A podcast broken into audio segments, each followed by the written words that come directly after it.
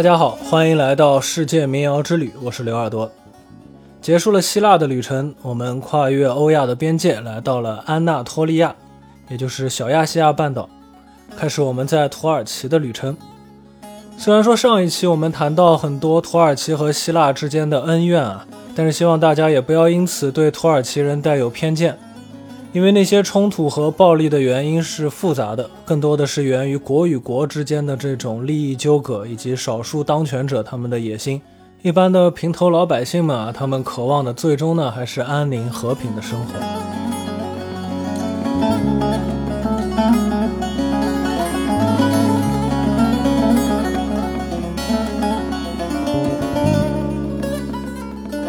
在中亚和西亚广袤的土地上呢，有一些人，他们拿着他们的萨兹琴四处旅行，创作和演唱各种题材的民谣歌曲。这类人呢，被称为阿西克，正确的读法呢，应该是阿西克。据说阿西克呢，他们源于古代突厥人的萨满信仰，他们通过歌曲传唱一些史诗，以此来传播和延续自己的文化。突厥人在伊斯兰化之后呢，阿西克就成了伊斯兰教的这种民间的布道者。除此之外呢，民间故事啊、英雄传说、政治批评、抒情诗歌等等，都可以是他们歌曲的主题。说到这里啊，大家应该也就明白了，阿西克呢，其实就是中亚和西亚的这种吟游诗人。在历史上呢，世界各地都存在过类似的职业，也包括我们之前介绍过的源自西非的格里奥啊这种。二十一世纪的阿西克们呢，自然也随着时代的发展扩充着自己的作品。现在土耳其的阿西克呢，会唱一些关于社会主义啊、加入欧盟啊、反对美帝国主义啊之类的各种内容。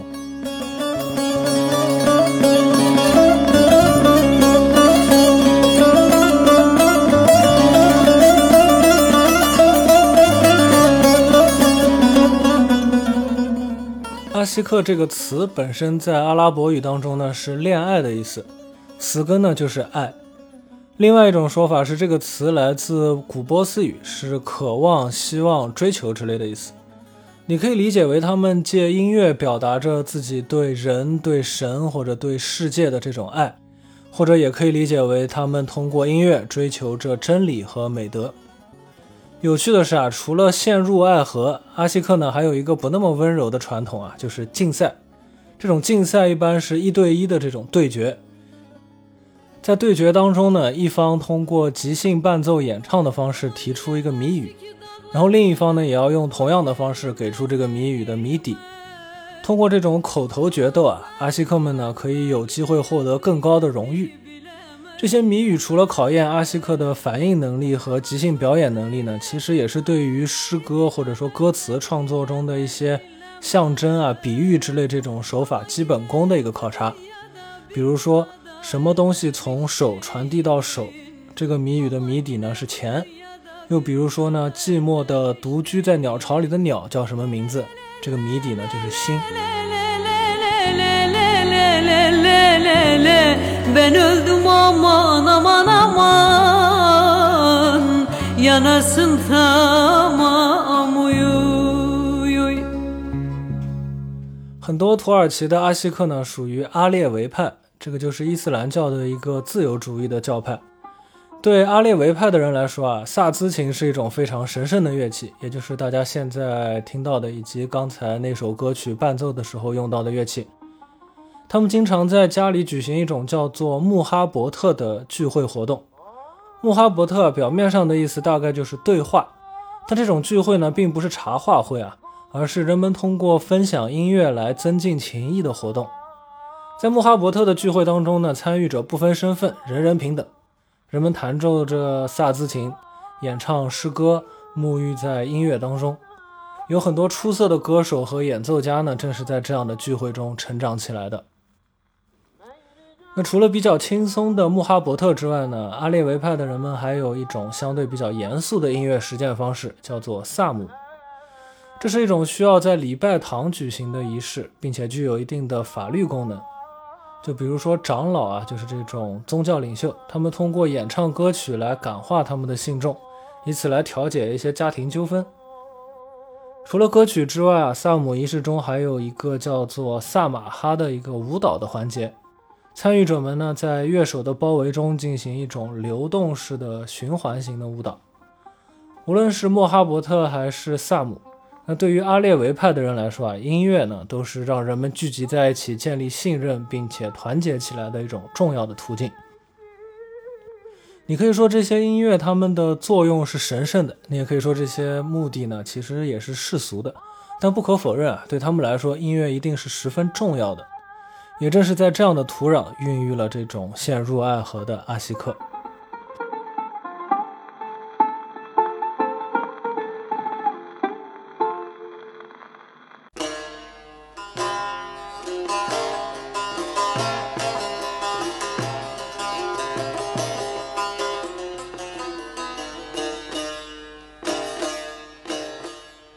接下来呢，给大家介绍一下被阿西克随身携带的这种神圣的乐器——萨兹琴。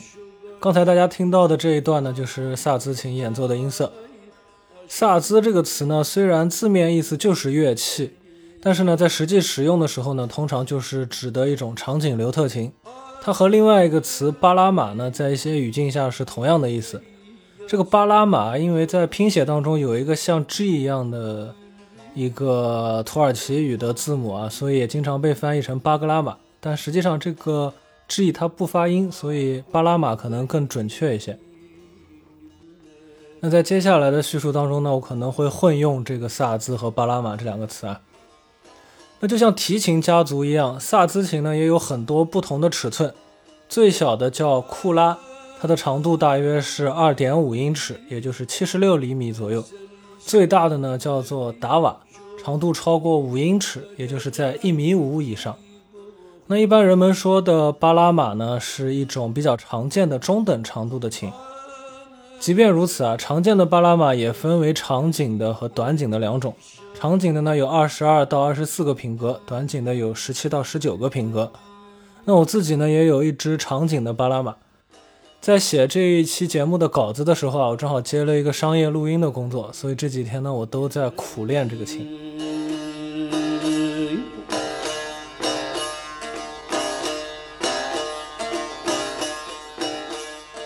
萨兹家族的乐器，它们的共同点啊，在于它们都有三组琴弦，而且面板上呢没有音孔，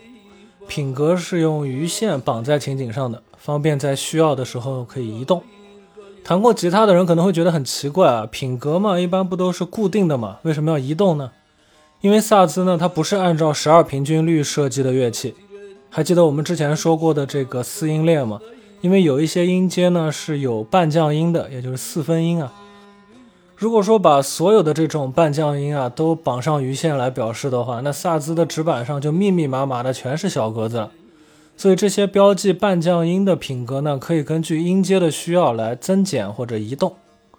再说琴弦啊，标准的巴拉马呢是有七根琴弦的，最上面呢是一粗一细两根构成的一组，音程关系是一个八度。中间一组呢是两根同度的细弦，下面是一粗两细三根弦，粗的比细的低八度。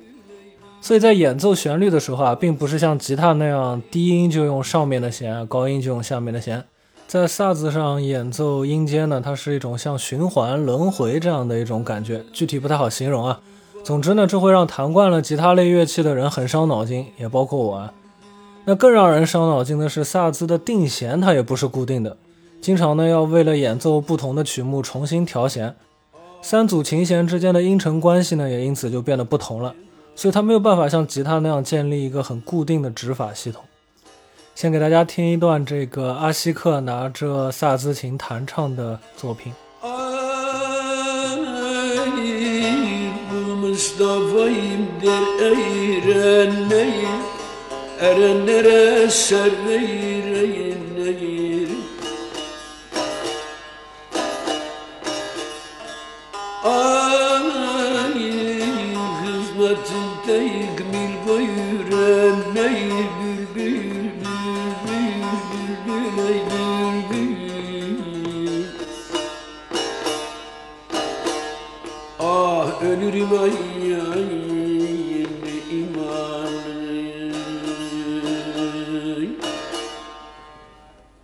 萨兹琴的祖先呢，据说是源自波斯的乐器都塔尔，都是二，塔尔是弦，所以都塔尔呢就是两根弦。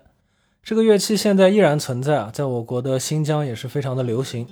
也不知道是从什么时候开始，它传到了阿西克的手里，就变成了三祖弦的萨兹。另外值得一提的是，巴拉马呢，它还有一个奇特的设计。就是在琴体的侧面和底下分别有两个圆形的带盖子的音孔，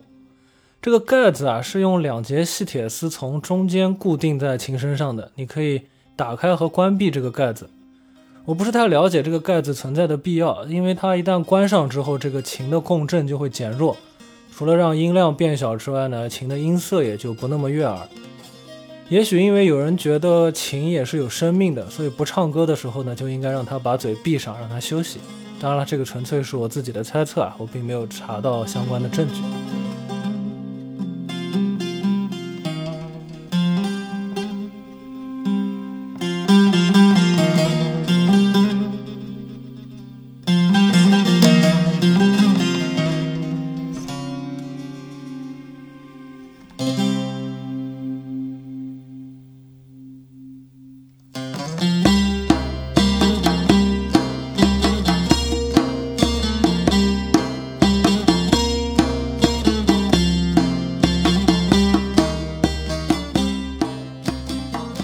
刚才大家听到的这一段萨兹琴演奏呢，是我自己弹的。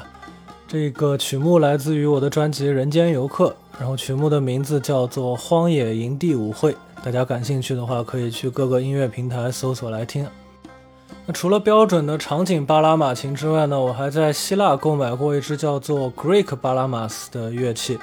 它也是瓢形的琴身，三组琴弦，但是它的总长度只有四十厘米左右。虽然说名字差不多啊，但是严格上来说呢，它就不属于这个萨兹琴的家族了，并不是因为尺寸太小了被人看不起啊，而是因为它的品格呢是按照十二平均律来划分的，而且是金属镶嵌在纸板上的，不可以移动。琴身上呢也有一个比较大的音孔，虽然说它也是三组弦的设计，但是它的音色特点和演奏的逻辑呢都更像是曼陀林，而不是萨兹。那这期先说到这里。关于萨兹琴的家族呢，给大家推荐一部纪录片，叫做《Saz: The Key of Trust》，讲的是一个波兰裔的德国女孩从德国到伊朗的一段旅行。她一路探索着这种萨兹琴，也因此而结识了许多演奏萨兹琴的人。大家有兴趣可以自己搜索来看看。下一期呢，我会介绍一些历史上比较有名的阿西克和他们的作品。最后，感谢大家收听今天的节目。如果你喜欢我的节目，欢迎订阅、点赞或者转发给你的朋友。大家有什么想法呢？都可以在评论区留言与我讨论。